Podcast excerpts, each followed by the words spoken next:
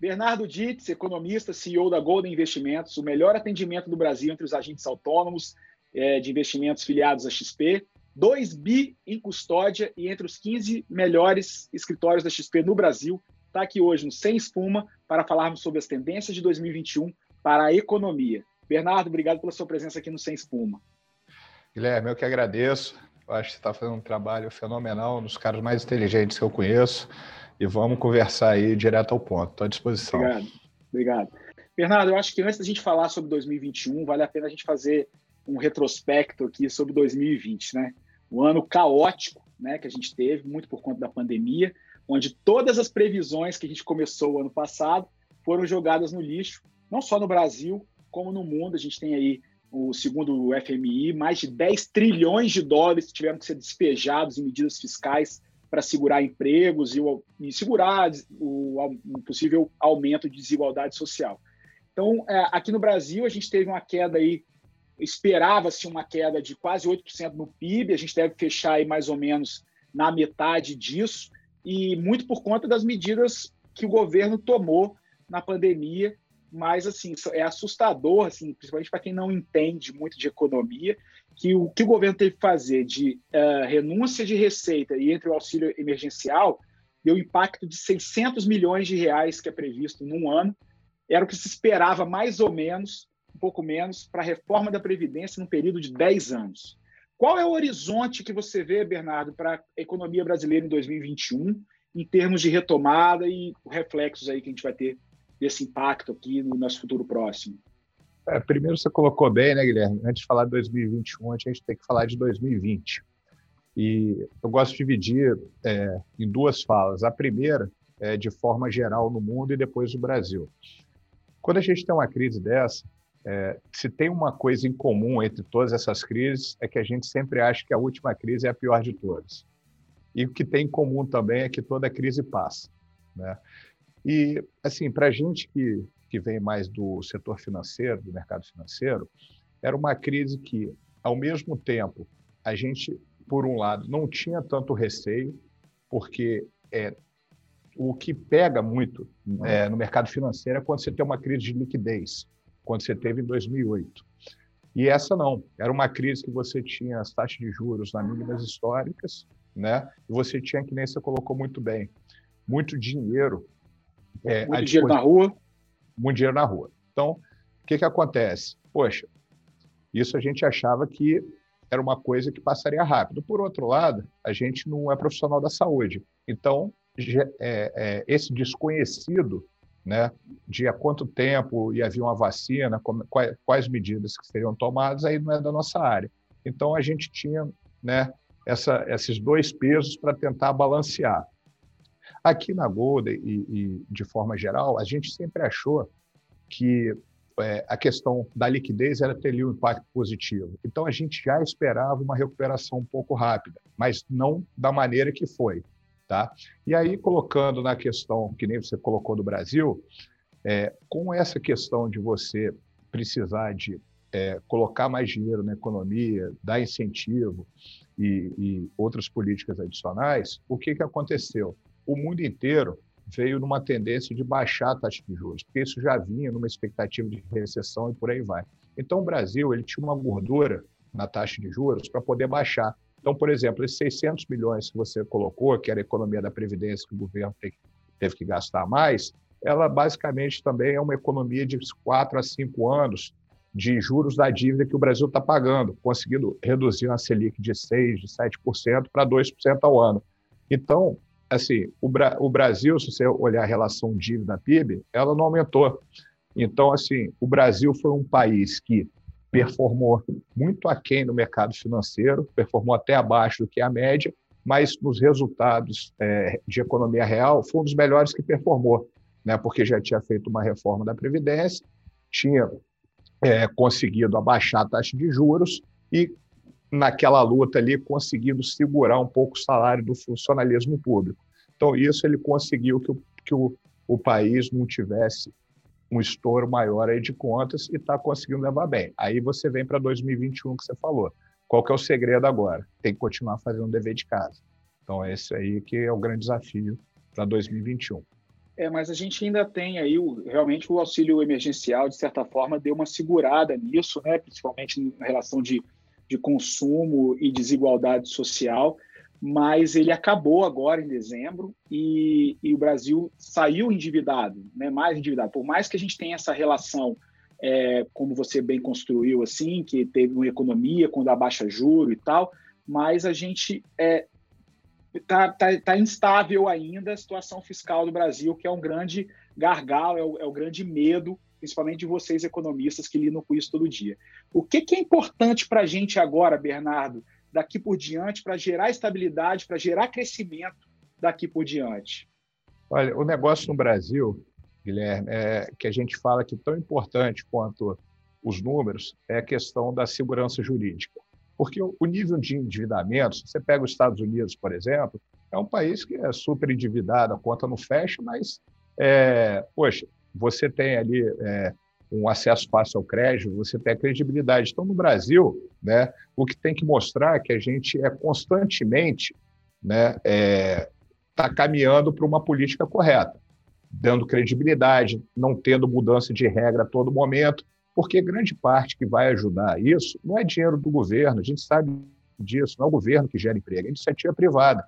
E como o Brasil ele vem há 15 anos com investimento represado, devido a várias coisas, entre elas aquela taxa de juros absurda que a gente tinha, é, o que ajuda muito o investimento do capital estrangeiro.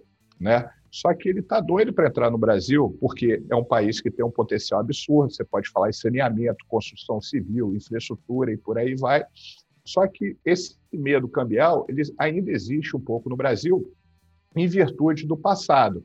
Então, se o país conseguir mostrar que está caminhando é, para uma política mais séria, com uma menor corrupção, focada nos, no, nos projetos corretos, se você tiver esse ingresso de capital, o dólar tende a recuar um pouco, né? você diminui a pressão sobre a taxa de juros, e aí o país começa a poder gerar mais emprego, né, em todas essas áreas que a gente. Mas aí a gente começa a pensar também entre o ovo e a galinha, né? Quem é que nasceu primeiro, o que, é que a gente precisa primeiro, né? A nossa moeda está barata, mas então a percepção também no mercado internacional é que a gente ainda tem um nível de risco uh, de instabilidade política muito elevado. Então a gente precisa da entrada de capital para fazer investimento e fazer a moeda descer, mas ela não entra, apesar de estar favorável para o investidor, porque a gente tem uma política interna que é é, que está desfavorável? É, é, essa análise mesmo? Cara, é perfeito. É isso que você colocou. Se você pegar o Risco Brasil, o CDC, que é medida, nós estamos das mínimas histórias. Então, assim, as nossas empresas são sólidas, o, o título, as contas do governo, o pessoal acredita, mas o receio todo é de mudar uma situação política e o dólar é, é, continuar a subir. Então, o cara entrar a 5, ir para 6, 7, dependendo do que né? O nosso vizinho Argentina aqui é uma prova viva disso. É prova viva disso, é referência. então, mas você colocou muito bem. Então, assim, cara, de novo, é, o, o mundo tem seus desafios. Só que o Brasil está numa situação que, enquanto todo mundo, Estados Unidos, Europa, Ásia, caminhavam para o crescimento assim, ou até constante, ou até um, um, uma queda, o Brasil, cara, já tinha feito assim e já estava é, pronto para decolar. Então, é só continuar com o dever de casa, que pode ser que até o, o, o decréscimo do, da atividade, do PIB, ou de qualquer é, índice que você coloque em 2020, seja é, o crescimento de 2001 seja maior que esse decréscimo de 2020. Então, assim, as condições estão dadas. Agora, é, tem que o que o, é o que a gente sempre fala, o governo ele tem que dar condições, né, é, para a iniciativa privada poder é, fazer o que tem para ser feito no Brasil. Se você olhar o que tem que ser feito para infraestrutura, saneamento no Brasil, é. tecnologia. Cara, Não falta é, assim espaço para investimento e para geração de renda e emprego aqui no Brasil, essa é a verdade. Né? Exatamente. A gente percebe... O... E só, só para terminar, você pega o número do mercado financeiro, esses últimos dois meses, foi o maior fluxo de capital estrangeiro entrando nos últimos tempos. Então, assim, parece né, que, que essa situação ela ela tá boa para a gente. Agora o que a gente não pode é, é, arrumar algum problema aí daqui a pouco, que nem a nossa história já mostra que quando está tudo que é bem, possível, gente... que é, é possível, que, que, é a gente tem que ficar ligado, é. para não quebrar esse movimento que a gente está tendo agora. Então, Bernardo, assim, mesmo nesse cenário, né, então é um pouco complementando o que você está falando, a gente percebe que assim, a construção civil tem reagido bem, o agronegócio e as commodities tiveram bons números, o que impacta positivamente, inclusive aqui no Espírito Santo, como café, minério de ferro, granito, etc., são, são, são setores que passaram bem pela crise, né? E só o comércio, assim, que realmente o setor de serviços como um todo é, sobreviveu, vamos dizer assim, ele muito por conta do impacto da política fiscal, com auxílio emergencial. Mas o setor de serviços, como eu estou dizendo, está patinando ainda, né? Entre eles o turismo, transporte aéreo, enfim, é, uma série de setores de serviços que dependem da solução da vacina, da pandemia, né? Porque depende de aglomerações, né? shopping centers, comércio, de uma forma geral. É, e acaba tendo um impacto muito negativo aqui na nossa economia. 75% da nossa economia depende do setor de serviços. Qual é o prognóstico para esse setor e para o Espírito Santo para 2021? Com quais números, com qual tendência que vocês estão trabalhando? É só a vacina que resolve? Guilherme, essa é aquela pergunta de um milhão de dólares, né? Porque Ou mais do que assim, isso. São, é, são, acho que são dois fatores. É, vamos separar um pouquinho comércio e serviço, tá? É, o comércio ele já vem passando por uma mudança que ela se acelerou em 2020 que é a questão do comércio físico para o lado do, da internet, do e-commerce. Então, você pega, é, você pega hoje as maiores empresas americanas, lá como a Amazon, né, a própria Alibaba na China, enfim, é, ele já vem caminhando isso. Então, assim, que nem você, pô, o programa é sem espuma, né? Então a gente tem que falar direto, não precisa dar muita volta. Você pega, por exemplo, uma empresa tradicional, que é a Via Varejo, que era Cada Bahia, Ponto Frio. O foco hoje é no e-commerce, né? tentando ali é, caminhar um pouco é, da maneira que a Magazine Luiza caminhou. Então, essa mudança do comércio, eu acho que é um, é um, já era um ajuste natural. Né? E agora ele está começando a, a, a, acelerar um pouco mais desde o ano passado. Só que o Brasil estava muito atrás disso, né? em relação a, a, outras economias.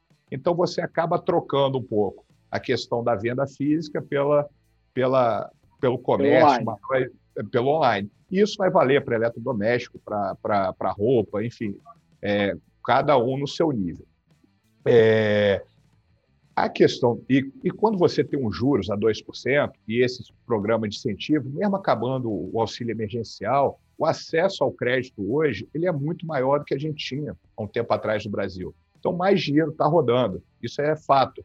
Tá? E o que, que acontece com isso? Os preços ativos acabam subindo, seja uma boa casa, é, por causa da pandemia, o cara está fazendo home office, está dando mais valor àquilo. Então, seja no ativo do mercado financeiro, no preço da ação, quando você tem mais dinheiro em circulação, mais acesso ao crédito, naturalmente o preço do ativo tem subido. Por isso você falou muito bem da construção civil, bolsa hoje na máxima histórica, em valores reais, enfim. Agora, na parte de serviço, é que é um pouco complicado, porque você depende de viagem, né? então você depende de poder ficar num hotel, tantas pessoas, ou em algum centro de convenção, né? ou algum evento específico. Depende de circular num shopping, depende de fazer, justamente. Exatamente. É. E, é, e, aí, voltando ao que foi a abertura aí do, do, dessa nossa gravação, ele tem a ver com o seguinte, com a parte médica, né? que não é nem a minha especialidade, nem a sua. A gente tem uma nem opinião pessoal. Então, assim, poxa, se vai ser vacina, se vai ser é, um, um, controle né, adicional aí da situação, mas é, cada país, cada governo, ele está lidando, cada estado ou município, né, trazendo mais para o micro, ele está lidando da maneira que ele acha é, mais correto. Agora, se você tiver uma vacina que elimine esse risco, você tem uma demanda reprimida muito grande, tem muito mais Gigante. gente sair de casa, viajar. Então, só que o tempo que isso vai, vai levar para ajustar é uma coisa que, infelizmente, é, é, a gente conversa com, com tudo quanto é especialista possível, porque isso impacta bastante no, no, no resultado das empresas, do, geração de emprego, enfim. E a alocação de capital, de uma forma geral, para um, para um agente de investimento como vocês. Exatamente. Agora, o tempo que vai demorar é, é, essa questão da parte médica aí com, com a solução, mas o que eu acho, de novo, olhando para uma ótica um pouco mais financeira, né, mais é, cartesiana, podemos chamar assim, é que você existe hoje uma situação no Brasil que nunca existiu, A gente não é acostumado, nunca teve, e a gente não tem a real dimensão o que é um Brasil com juros de 2%. Né? É uma Suíça, uhum. praticamente. A gente nunca teve. É, quantos anos de, de vida o Brasil tem? A gente nunca teve isso. Então, eu acho que é um momento, ajustando essa questão da pandemia, é um momento único para o Brasil, para o empreendedor, para geração de emprego, para todo mundo, porque você pode carregar um pouquinho esse juros real negativo aí, se for o caso, é, durante um tempo, e eu não vejo uma, uma, uma subida é, é, muito forte da taxa Selic que impactasse isso. Então, eu acho que a gente ainda não tem noção o que esse juros de 2% ele pode trazer de, de negócio para o Brasil. Mas eu queria pensar o que você falou aí, um, um, que foi sobre é, juro real negativo. Talvez aqui para o nosso ouvinte aqui que não é. tenha noção do, exatamente do que, que, é isso, nós estamos falando aí de um juro a 2% de uma inflação entre 3 e 4. Então, o juro real, de, de certa forma, ele fica negativo. Como você mesmo disse, assim, esse excesso de dinheiro, de liquidez que a gente tem no mercado, seja pela política fiscal, seja pelo acesso a crédito, a gente tende a impulsionar o consumo, né, como você está falando. Acaba que fica concentrado, né, Bernardo, em alguns segmentos, construção civil, móveis, eletrodomésticos, alimentação, produtos de higiene, que acabam por fazer uma pressão inflacionária muito grande. Né? O mundo, de certa forma, também está reagindo dessa forma. Isso não é só no Brasil. Né? A China está se recuperando muito bem, o período de incerteza política que a gente acabou de passar agora nos Estados Unidos também colaboram com, com o sentimento do investidor mundial. Mas, assim, esses momentos, por melhores que eles sejam, eles acabam por trazer inflação para o Brasil. O que, que, que, que a gente deve esperar para a inflação no Brasil em 2021? Cara, essa colocação sua é excelente, porque quando você fala de inflação, a gente é acostumado a falar muito da. É, que nem é, você colocou bem, no alimento, é, da commodity. Então, o que acontece? Hoje, você está tendo boom de commodities, praticamente todas as é, commodities estão em máxima história. Quando a gente fala commodities, nós podemos falar de minério, de petróleo, né? soja, e, soja, milho, é, e por aí Carne vai. bovina, tudo. Exatamente. Só que uma coisa que pouca gente presta atenção é que você tem esse índice de inflação que cada país tem sua composição, que no Brasil é o IPCA, né, que ele é muito concentrado ali em alimento, combustível também, mas a gente tem que lembrar que existe uma evolução tecnológica tão grande que a inflação de serviços, por assim dizer, ela vem no, na questão da, principalmente também ligada à concorrência por um lado e à tecnologia para o outro, tendo um processo deflacionário no longo prazo. Então, o que, que acontece? Você vai aplicar um título de 30 anos na França, na Alemanha, na Suíça, você aplica 100 mil da moeda dele para tirar 95 do que há 30 anos. Mas por quê? Porque você tem toda essa mudança, que antes você só tinha o táxi, hoje você tem o Uber, você tem o V1 aqui na nossa cidade e por aí vai. Antigamente, a, a rede de hotel Hilton é o maior faturamento. Tá? Hoje o Airbnb já fatura mais que toda, toda a rede de Todo hotel Hilton no mundo. Então, isso ele vai trazendo um preço, né, tanto da parte tecnológica, juntando a concorrência, uma inflação de serviço para baixo, que ela compensa um pouco essa alta de produto. E aí, se você sair um pouquinho desse indicador tão cartesiano que a gente olha de inflação, né? É, é uma coisa que ele, ele, você tem que olhar com atenção, tá? Mas no longo prazo, essa deflação de concorrência e tecnologia, ela acaba é, é, minimizando essa questão da inflação. Então é lógico, quando você põe dinheiro na economia, que você colocou muito bem, aumenta o consumo, preço de alimento, é, isso é oferta e demanda. Ele vai subir, mas ele não sobe para sempre. Ele sobe né, da maneira que subiu depois ele vai ter um ajuste natural e a tendência é continuar naqueles níveis, porque não tem como ficar subindo para frente. E a gente não tem aquele risco de hiperinflação que a gente tinha lá atrás, lógico, não tem, né? Do jeito que a gente. Calma, não se espera, né? A gente não quer mais é, isso. E a, gente tem, é. a gente tem uma lei de responsabilidade fiscal, a gente tem um teto de gasto, né? Que às vezes passa um pouquinho ou não. Mas quando você é, diminui esse, esse risco que a gente fala que existia lá atrás, a inflação no longo prazo, quando você coloca ela, ela como um todo, é uma coisa que ela tende a se ajustar ou até para baixo com essa questão de concorrência e tecnologia. Então, assim, você tem um boom, lógico, quando você coloca esse dinheiro todo, mas você tem que saber medir.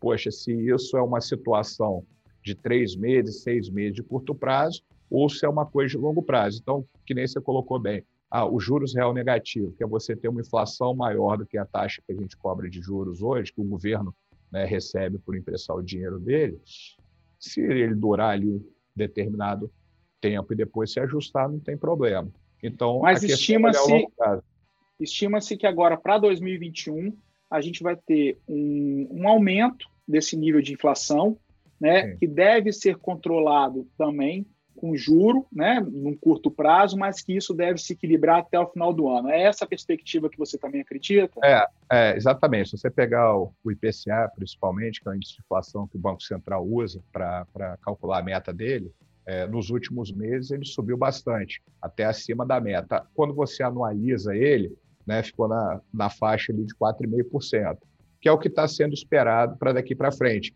Mas ele não é uma constante. Se espera continuar, continuar aumentando um pouquinho mais esse curto prazo e depois ele ceder. Então, a expectativa ela é mais ou menos a mesma. Tá? Não, não tá, alguns projetam um pouco para cima, outro para baixo, mas ali em torno de, de 4% a 5% é, anualizado para os próximos 12 meses. É isso que, que o mercado espera.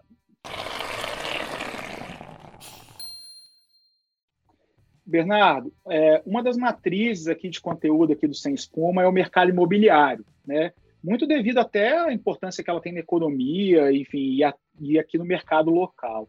A gente esperava, pelo menos as principais construtoras esperavam assim uma, uma retração, né, no segmento no consumo logo no início da pandemia, no início de 2020, mas muito por conta dos juros baixos que a gente vem falando agora, e o próprio perfil do investidor brasileiro, que tende a, a, buscar investimentos mais seguros, né? muito pela história que a gente tem aqui no Brasil, tem no acaba tendo no imóvel uma aposta grande nesse sentido. Aí houve um aquecimento, na verdade, o movimento inverso. Muita gente buscando imóveis maiores, porque viu que não dava para viver em caixa de sapato mais, e acabou que pegou muita empresa na contramão aí, sem estoque. É um mercado de ciclo longo, né? Enfim, entre o prazo de o cara ter uma ideia de montar um prédio e entregar ele, geralmente demora quatro, cinco anos, né? Mas, assim, é, os lançamentos, deve, a gente deve ter uma série de lançamentos esse ano. O que, que a gente deve esperar para 2021 no curto prazo aí, para a indústria imobiliária, para as ações de empresas na Bolsa, do as FIIs? O que, que você, para o mundo imobiliário, aí, o que, que vocês estão enxergando? Cara, de novo, eu acho que a gente ainda não teve a noção real dos juros a 2% no Brasil. Porque, assim, quando você tinha uma taxa Selic que no, no fim do último governo ela rodou em torno de 14%, a tomada de decisão de se investir era muito mais difícil. Né? Porque Sim. se você fala em 14% a juros compostos, você investe em qualquer CDB de liquidez, ele, você dobra seu capital em cinco anos. O dinheiro então, trabalha para você. Exatamente. Então, assim, é o que, né, gostando com ou não... Com liquidez, com liquidez diária e sem risco. Então, o que eu, gostando ou não, o Paulo Guedes falou era uma verdade. O Brasil sempre foi um país de rentista. Né? E aí, quando você muda essa matriz de juros um pouco mais baixos, o dólar podendo até subir um pouco, porque grande parte dessa valorização do dólar era o dinheiro especulativo que estava aqui, né? que era o, o que a gente chama de carry trade, o cara ele aplicava aqui num título público a 10%, entendeu? Poxa, os juros foi fechando e ele tomava o empréstimo lá fora em dólar a 0, 1% e fazia diferença. Então o dólar podia subir 20%, 30% e para ele não fazia diferença. Então quando os juros vai saindo, o dinheiro que saiu em grande parte do Brasil, no curto prazo, foi o dinheiro que a gente chama do, do tal do carry, é, carry trade. Agora está voltando o dinheiro tanto para o mercado sabendo o seguinte: espera aí, pô, eu quero apostar no Brasil, eu tenho que tomar risco que nem eu tomo lá fora. Não é simplesmente né, a, aplicar aí nos juros altos e deixar. Então, aí voltando para a sua colocação no mercado imobiliário, ele tem muito a ver com isso. Poxa, você fazia um financiamento pré-fixado, né, pagar a sua taxa, você pagava 20% ao ano. Hoje você está financiando a 6%, 7%. Cara, aqui na XP hoje, você aplica seu dinheiro só para não é nem fazer marketing, não, mas só para você entender o número da, da, que, que é tão impressionante, você faz uma aplicação de cinco anos, você toma um crédito de cinco anos e você paga CDI. Só CDI, zero, 2%.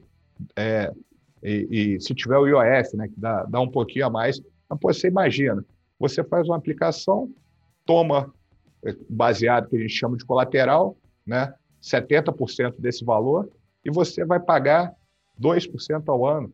Então, pô, se você tiver uma necessidade, isso aí, né, você pode usar para financiar. E outra coisa, ele não é carimbado. Você pode usar isso para comprar um imóvel, ou pagar uma parcela de Sim. um carro, ou comprar ações, ou comprar um título de renda fixa.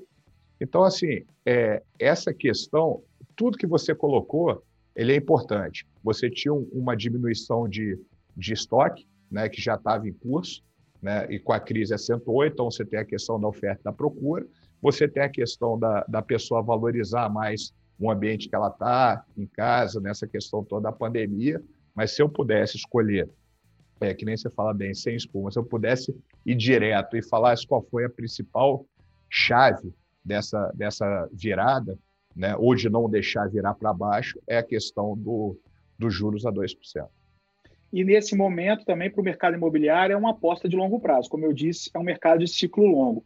É possível a gente ter é, uma expectativa, Bernardo, de que esse cenário vai se manter ao longo, sei lá, dos próximos dois, três, cinco anos? É, é, é esperado isso para o mercado? Olha, uma coisa, uma coisa que, que eu que eu estou achando legal aqui na parte de investimento, é, eu, eu acho que eu vou fazer 17 anos que eu trabalho com isso. Então, assim, quando a gente começava lá atrás, a gente falava em investimento de uma semana, de um mês. Né?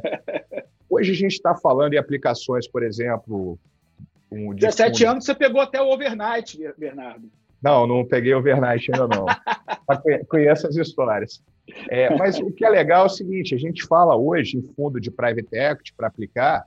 Né? Para quem não conhece, é um fundo que junta um dinheiro né, e vai comprar empresas é, ou ser majoritários ou minoritários para fazer um desinvestimento lá na frente, né? vender uma participação lá na frente, alavancar a empresa e sair com resultado. Então, hoje, quando a gente fala em fundos com seis anos, sete anos, até dez anos, o cliente está gostando, está aceitando. Coisa que lá atrás era imaginável você falar disso, porque você não sabia. Então, quando você traz de novo, por isso eu estou sendo repetitivo, mas quando você traz para os juros é, de 2%, o cara sabe que para ele ganhar 20, ele tem que, pô, é, lógico, calibrar um pouco o risco para cima, mas também deixar um horizonte maior de investimento. Não é que ele vai pegar tudo e colocar aquilo, mas 5%, 7% do patrimônio dele investido. Então, hoje a gente fala em investimento de 6, 7, 8 anos, enquanto lá na Ásia, Estados Unidos, se fala 15, né? Uhum. de 15 para cima. Então, cara, isso é uma coisa que está sendo muito legal nessa mudança, que eu acho que a XP colaborou muito nisso, junto com a Golden, da mudança um pouquinho da, da, da cultura do investimento. É cultural, é isso que eu ia complementar, é a mudança cultural. Isso, eu fiz essa introdução um pouquinho, mas assim, não fugindo da sua pergunta para falar o seguinte, o que, que esperar né, dos próximos anos? Cara, se, se o Brasil não fizer nada diferente que está sendo feito, de novo, com essa questão que a gente tem, é, teve esse crescimento reprimido, Enquanto o mundo todo cresceu, a gente teve decréscimo aí no, no, no, nos últimos anos, chegou a ano o PIB cair 4%, cair 3%, sem, sem pandemia nenhuma, né? É, e mantendo essa questão fiscal, pô, se os juros não está 2, está 2,25, está 2,5, está 3, né? ele é totalmente diferente de todo o cenário que a gente teve. Então, a, a perspectiva é de, poxa, o empreendedor, né, a empresa, ela vai lançar mais projeto, porque o custo de oportunidade dela é muito melhor. Ela, pô, lógico que eu vou tomar um risco, eu não preciso ganhar 15 ou 20 ou 30. Pô, com juros de 2, se eu ganhar 10, está bom demais, é cinco tá vezes mais.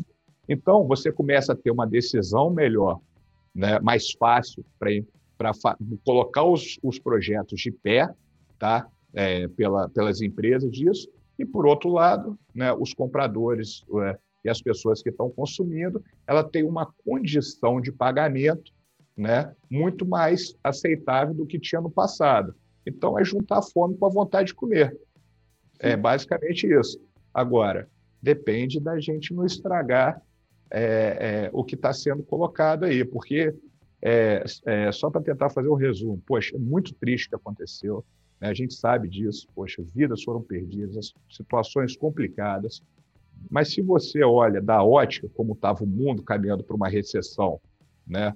e aconteceu o que aconteceu, você está falando de uma parte financeira que aconteceu praticamente uma tempestade perfeita, porque a recessão, se ela vai ter ou não, não vai ser agora, isso foi jogado para frente. Você tem um crédito e uma liquidez muito maior no mundo, você tem uma taxa de juros que, na média dos países desenvolvidos, ou ela é zero ou é negativa, entendeu?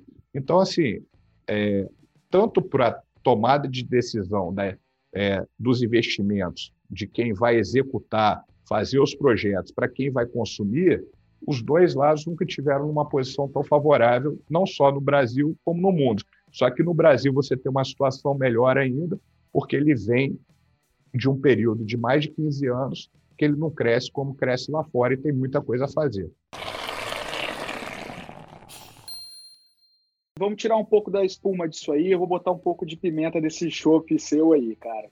A gente começa, já começamos, de certa forma, uma nova jornada eleitoral aí para presidente. É passado aí as eleições para governadores e prefe... para prefeitos, as eleições municipais, a gente tem agora, em 2022, para presidente né, e para governadores. Infelizmente, é, como você falou, a gente tem que contar que ninguém faça nada de errado ou que nenhuma tempestade nova surja, mas infelizmente os nossos governantes eles tendem a canalizar despesas, investimentos com foco eleitoral, né? A gente tem o teto de gastos como um gatilho de controle, mas a própria inflação do ano passado, por exemplo, fez subir o salário mínimo e está cada vez mais complicado manter o teto de gastos, ou seja, é, da onde é que vai tirar esse dinheiro? Vai ter que tirar de investimento mesmo, não tem o que fazer, né? Mas a gente é basicamente refém da responsabilidade de quem está com a caneta na mão. Né? É, existe uma perspectiva de sustentabilidade das contas públicas que ela, uma vez que ela ancora não só a inflação e os juros, mas também o câmbio. O que, que a gente pode esperar aí?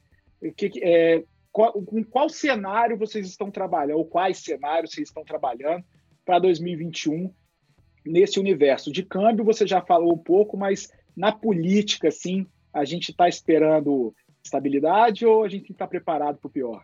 Ah, Guilherme, é aquilo que a gente, às vezes, até em off, né, tem nossas opiniões pessoais sobre política, a gente conversa bastante. Mas uma coisa que, que nem eu falei, que eu acho muito importante, que foi a mudança cultural para melhor do investidor, eu acho que isso aconteceu com o lado do cidadão, tá? do eleitor também. O Brasil ele vem de, de um histórico recente que parecia que empreender era crime, que criaram uma cultura que o empregar, o, o, o desculpa, o empregador lucro é crime. empregado, lucro é crime, exatamente. Então, é o seguinte, é, só que assim como esses discursos mais populistas eles vão caindo, né, com o tempo, eu acho que o eleitor viu, de fato, né, que é, tem uma diferença entre o discurso e a realidade. Então, quando todo mundo começou a ver ali que teve um realmente um boom, um aumento de salário, mas muito influenciado em aumento de commodity, outras coisas, e quando o mercado, de fato, foi se ajustando, né, e o engenheiro que já saía da faculdade com salário alto, né, depois de um tempo, estava com dificuldade de começar ali é, uma carreira, o eleitor ele não aceita certas medidas que ele sabe que não são compatíveis com o mundo atual. Então você vê, você fazer uma reforma de na previdência no Brasil, você tendo um apoio popular do jeito que a gente teve, já é uma mudança muito forte. Então, é, para ser mais direto ao ponto, a gente tem uma eleição no final de 2022. Então, se algo é, é, deve ser feito, ele tem que ser feito em 21, né? que a gente sabe que em 2022 não se aprova nada, é tudo e se aprovar normalmente não são a, a, as decisões mais é, adequadas ou corretas. Então, 2021, se esse governo, tá, é, eu acho que existe o que a gente chama no mercado meio um alinhamento de interesse, que é o seguinte: se o governo tiver aqui, né, aprovar, é, melhorar a questão do emprego, renda e tiver que aprovar certas medidas, até para garantir uma eleição no ano que vem, ele vai ter que fazer agora. Se ele não fizer, o ano que vem ele corre o risco de não conseguir fazer e chegar desgastado na eleição. Então, cara, eu, eu vejo um, um, um, certo otimismo, né, que é, algumas coisas andem é, é, melhor esse ano na questão da, das decisões políticas, e a preocupação é sempre 2022, porque toda vez que você coloca uma reeleição no meio, a gente sabe como é que são as histórias de primeiro mandato, segundo mandato, e nós não estamos de, falando de Brasil, estamos falando, eu acho, do, do mundo inteiro. É, né? Bernardo, o que eu enxergo, assim, até com, digamos assim, meu perfil próprio investidor, assim, é, você está falando em evolução cultural do investidor, mas ao mesmo tempo, uh, eu acho muito, assim, a gente aprendeu a, a lidar com, com a questão política e um pouco desassociar das nossas necessidades de investimento ao cenário político, né? Mas, assim, mesmo assim, a gente tem que estar sempre um pouquinho com o pé atrás, porque é, né, nós, o gato escaldado tem medo de água fria, né? Mas aí eu queria aproveitar com você e falar sobre Bolsa de Valores, tá? A gente, como você mesmo disse aqui na nossa entrevista, nós estamos batendo aí máxima histórica agora, né? E até onde, Bernardo, isso é uma euforia pelos sinais que a Covid-19 tem um fim previsível e até onde isso é um movimento sustentável, que seja convidativo para novos entrantes ou para que se mantenha os investidores apostando nela como forma de retorno ao seu capital? É, vamos lá. É, de novo, volta a questão dos juros a, a, a 2%. Isso aí, você tem uma inflação de ativo, que não é só mercado financeiro, é porque é, esse, esse negócio de bolsa é engraçado, né? O pessoal é, começa no Brasil, que você teve esse boom das pessoas físicas no, nesses últimos tempos. Então, quando você fala assim, poxa, bolsa é, na máxima histórica, isso aí é uma bolha, está tudo muito caro. Gente, pega o apartamento, pega. Né, vamos, vamos falar, poxa, é coisas que, que eu nem entendo tanto, você entende muito melhor que eu. Poxa, quanto é que estava um terreno no, no Alphaville, no Boulevard Lagoa? Vamos em Pedra Azul, um bom apartamento, uma casa em Guarapari, há um ano atrás, até pré-pandemia, e quanto que está agora? Entendeu? De repente, ele valorizou até mais do que está a Bolsa. Né? Só que a Bolsa, né, eu brinco que, poxa, esse terreno lá, o apartamento, você não tem isso aqui, que é um aplicativo, que ele fica dando preço a cada é. segundo de quanto que ele está.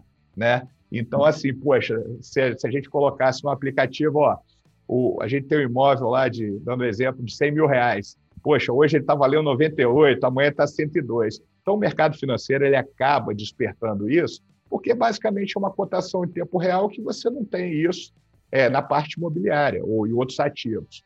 Mas é, talvez, se você for comparar com outros ativos, ele nem tenha subido tanto, só que ele chama mais atenção. Bom, em relação a ser bolha, está caro ou está barato, o que eu acho é o seguinte: é, se você pega pós-crise de 2008, a Bolsa Americana praticamente triplicou. A brasileira está no mesmo patamar de 2007 se você colocar o dólar. Né? Porque na época o dólar era dois e pouco, hoje o dólar está tá, tá cinco. Então, assim, você dividir 120 mil pontos por cinco, né? vai dar aí é, 20, sei lá, em dólar, perto de 30, é. 30 mil pontos, 30, 33, 34 mil pontos, em 2007, a nossa bolsa né, era 70 mil pontos em real e o dólar 2. Então, assim, se você dolarizar, ela, enquanto os Estados Unidos, é, dando exemplo, os Estados Unidos, o S&P, que é o índice lá das 500 maiores empresas, ele triplicou de valor em dólar, né, o nosso continua a mesma coisa. Então, caro eu não acho que está.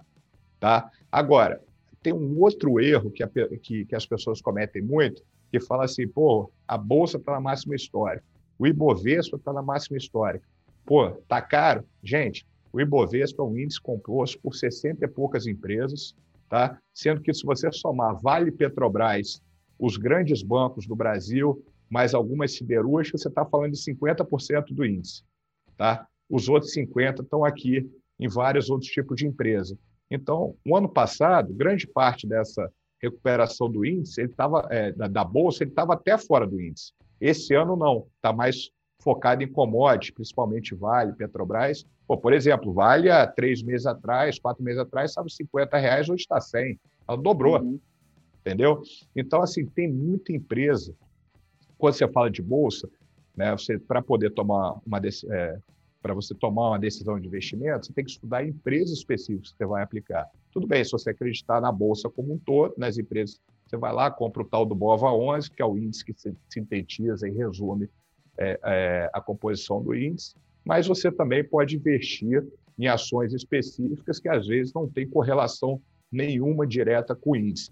Então, é, quando se faz uma análise da bolsa, você tem que saber separar essas duas coisas. E na composição geral, falando um pouco do índice, eu acho que ainda tem espaço, sim, para crescer. Está longe, tá longe de ser, de ser uma bolha. É, os preços do, da, das empresas, na média, né, tirando uma ou outra que tem uma expectativa de crescimento absurda futuro, que negocia um múltiplo muito alto, mas uhum. a, a, na média ele está é, tá tudo dentro do padrão. E a gente tem muita expectativa ainda que aconteçam algumas privatizações, algumas novos IPOs, mais entrada de empresa para a Bolsa de Valores, não é isso? Então a gente tem aí um, uma tendência de 2021 agitado na Bolsa de Valores, né, Bernardo? Tem. É, um, uma coisa muito legal que está acontecendo, é, de novo, o Brasil era um país do juros a 1% ao mês, né, Guilherme? Você sabe disso. Então, a gente aplicava, ah, vou aplicar em que? Ah, não, deixa no, nessa desse CDB, né? Ele sei que dá dando 1% ao mês, está bom. Hoje, 1%, 2% ao ano, né? Então, se você for falar na renda fixa, é como se 1% é, você vai render seis meses, 1%. Então, você tem que buscar novas alternativas e tomar um pouco mais de risco. Então, assim, a Bolsa ela tem essa grande vantagem, que você tem a liquidez. Né? Você vai comprar, às vezes, um imóvel, né? Não estou falando o que é melhor, o que é pior, só estou falando são São, são investimentos diferentes, óbvio. Exatamente. Então, a Bolsa, você tem a, a, a questão de você monetizar né, o, o, o, muito mais rápido. Então, se você precisar de uma liquidez, você vai, vende ação, enfim. E você tem a questão também, que está chamando cada vez mais atenção, que são os fundos imobiliários. Né? O que é o fundo imobiliário para a pessoa é, que não conhece ainda? É, você tem um fundo imobiliário, por exemplo, de shopping center. Então, você tem um fundo que ele vai lá no Shopping Vitória, ele compra 49% do Shopping Vitória. Aí ele compra 49% lá do Shopping Cidade Jardim de São Paulo. Ele vai e compra 49% ou 30%, que seja, do Catarina, que é um outlet lá no interior de São Paulo. E aí, a receita que, o, que, que os lojistas pagam... Né, de locação. Pro, pro shopping, de locação. Receita do ele, shopping.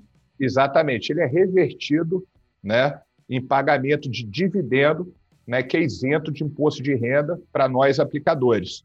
Então, você tem, é, é, e isso você tem para galpão logístico, né, que você vai lá, uma loja Renner da vida, uma magazine, tem um centro de distribuição, ao invés de ela ser dona daquilo, ela paga 7, 8% ao ano para alguém fazer esse trabalho.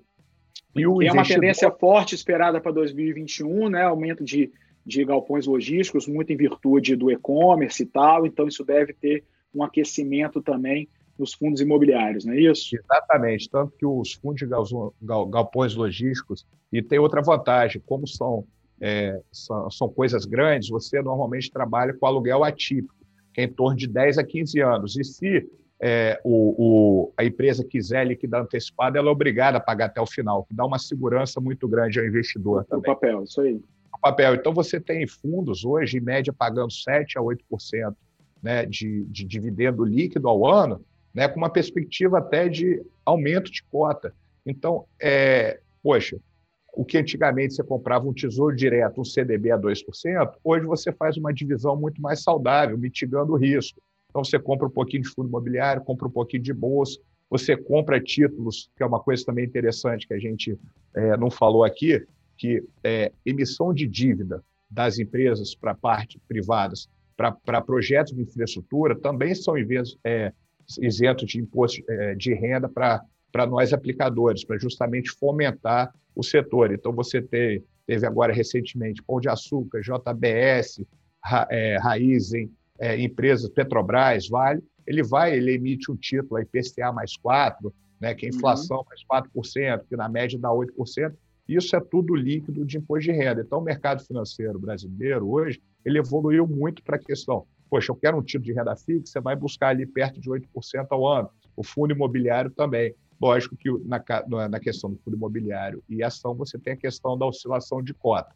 Né? Então, como investimento, você consegue, se né, tiver uma boa, é, uma boa assessoria ou está aplicando um bom dinheiro, é, está aplicando através de uma pessoa que toma conta bem do seu dinheiro, uma empresa, uma instituição financeira que tem essa essa base de produtos, ou se você estuda e, e já sabe fazer é, um pouco de forma direta, Hoje você tem um mercado muito completo, desde a renda fixa até a renda variável, você consegue ter um Tem muita oportunidade para poder fazer o dinheiro trabalhar e fazer ele ser reinvestido na economia real. E, e para terminar esse assunto que a gente estava falando, o pessoal falava muito assim do mercado financeiro como uma coisa de especulação. Não, o mercado financeiro hoje ele é a maior fonte tá, de financiamento da economia real.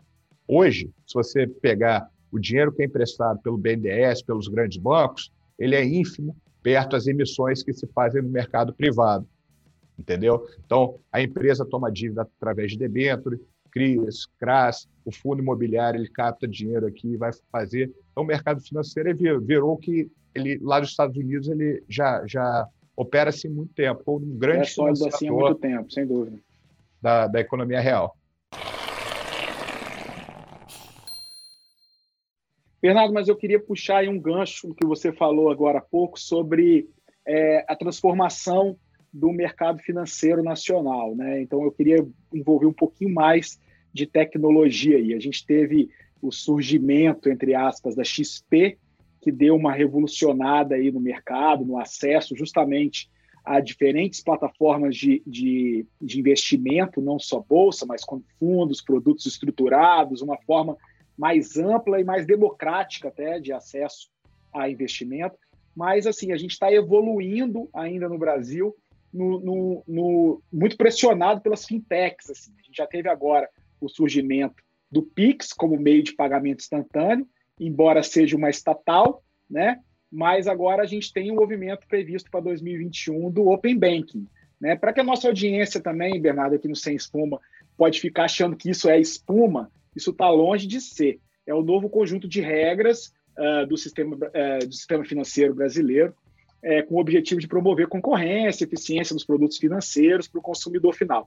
Resumidamente, o Open Bank traz para o cliente o poder dos seus dados, não mais de um banco. Ou seja, quando o cara queria tomar crédito ou fazer um financiamento, comprar um carro financiado é, em um outro banco que ele não tinha uh, crédito, né, o que a gente chama lá nos Estados Unidos de rating, né, de score, né? Aqui no Brasil a gente não tinha isso. Então, quando você vai pegar, ah, eu, eu sou correntista do Itaú, aí eu vou financiar com o, com o Volkswagen, comprar um carro na, na, concessionária da Volkswagen. O banco Volkswagen não tem acesso à sua ficha se você é inadimplente, se você foi bom pagador, se você tem crédito, etc. Então, ele acaba oferecendo para você, no final da ponta, na ponta, um juro mais alto, porque ele também é avesso a risco. Né? Então, acaba favorecendo o cara que tem domínio sobre os seus dados. Não é isso? Então, o que, que você acha que a gente tem de revolução aí pela frente? Como é que é que você enxerga o movimento e o futuro do sistema bancário no Brasil? Que muito desse movimento, como eu disse, foi promovido pela própria XP, quem aí vocês na Golden representam. É, cara, esse aí é um papo para um programa só, né? É, Isso aí é esse aí tem Mas, resumidamente, sem espuma, até para a gente caminhar para o final da nossa conversa. Não, exatamente. Então, para ser é, bem, tentar ser o, o, o mais né, é, sucinto possível. Cara, primeira coisa, né, é que, poxa, você tem que estar é, tá, né, trabalhando, seja como aplicador, como tomador de crédito, a instituição que, que melhor te atende. Já começa por aí. E no Brasil, a gente tinha um cartel de quatro bancos, que é Itaú, Bradesco, Caixa Econômica e, e Banco do Brasil, Brasil, praticamente representava entre 80% e 90% do mercado todo, que ninguém conseguia furar. Né? Até que lá atrás a XP ela teve uma ideia de que ela não criou nada, ela foi viu lá como é que o mercado americano funcionava, que era baseado em dois pilares. Você tem uma plataforma aberta, ou seja, você ia lá no Bradesco, você queria aplicar, você só podia aplicar no fundo do Bradesco. Né? Você ia no Itaú, só podia aplicar no fundo do Itaú. O que, que a XP falou? Não, aqui você aplica aonde você quiser. Eu tenho um shopping center financeiro aqui e, por outro lado, eu tenho pô, os melhores assessores, as melhores empresas de assessoria, consultoria que vão te ajudar a escolher isso. E uma coisa não funciona sem a outra. Tá? Então você precisa tanto da plataforma quanto você precisa do profissional da área. A XP conseguiu juntar isso, conseguiu furar esse mercado.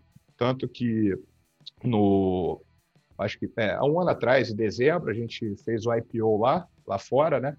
Em Nova York, foi o maior IPO é, do Brasil até hoje. né, em termos de oferta de ações lá fora, foi maior que Vale, foi maior que Petrobras, né, pelo volume que foi que foi ofertado e consolidado, e a XP conseguiu furar esse bloqueio passando a valor de mercado o Itaú, o, desculpa, o Santander e o próprio Banco do Brasil.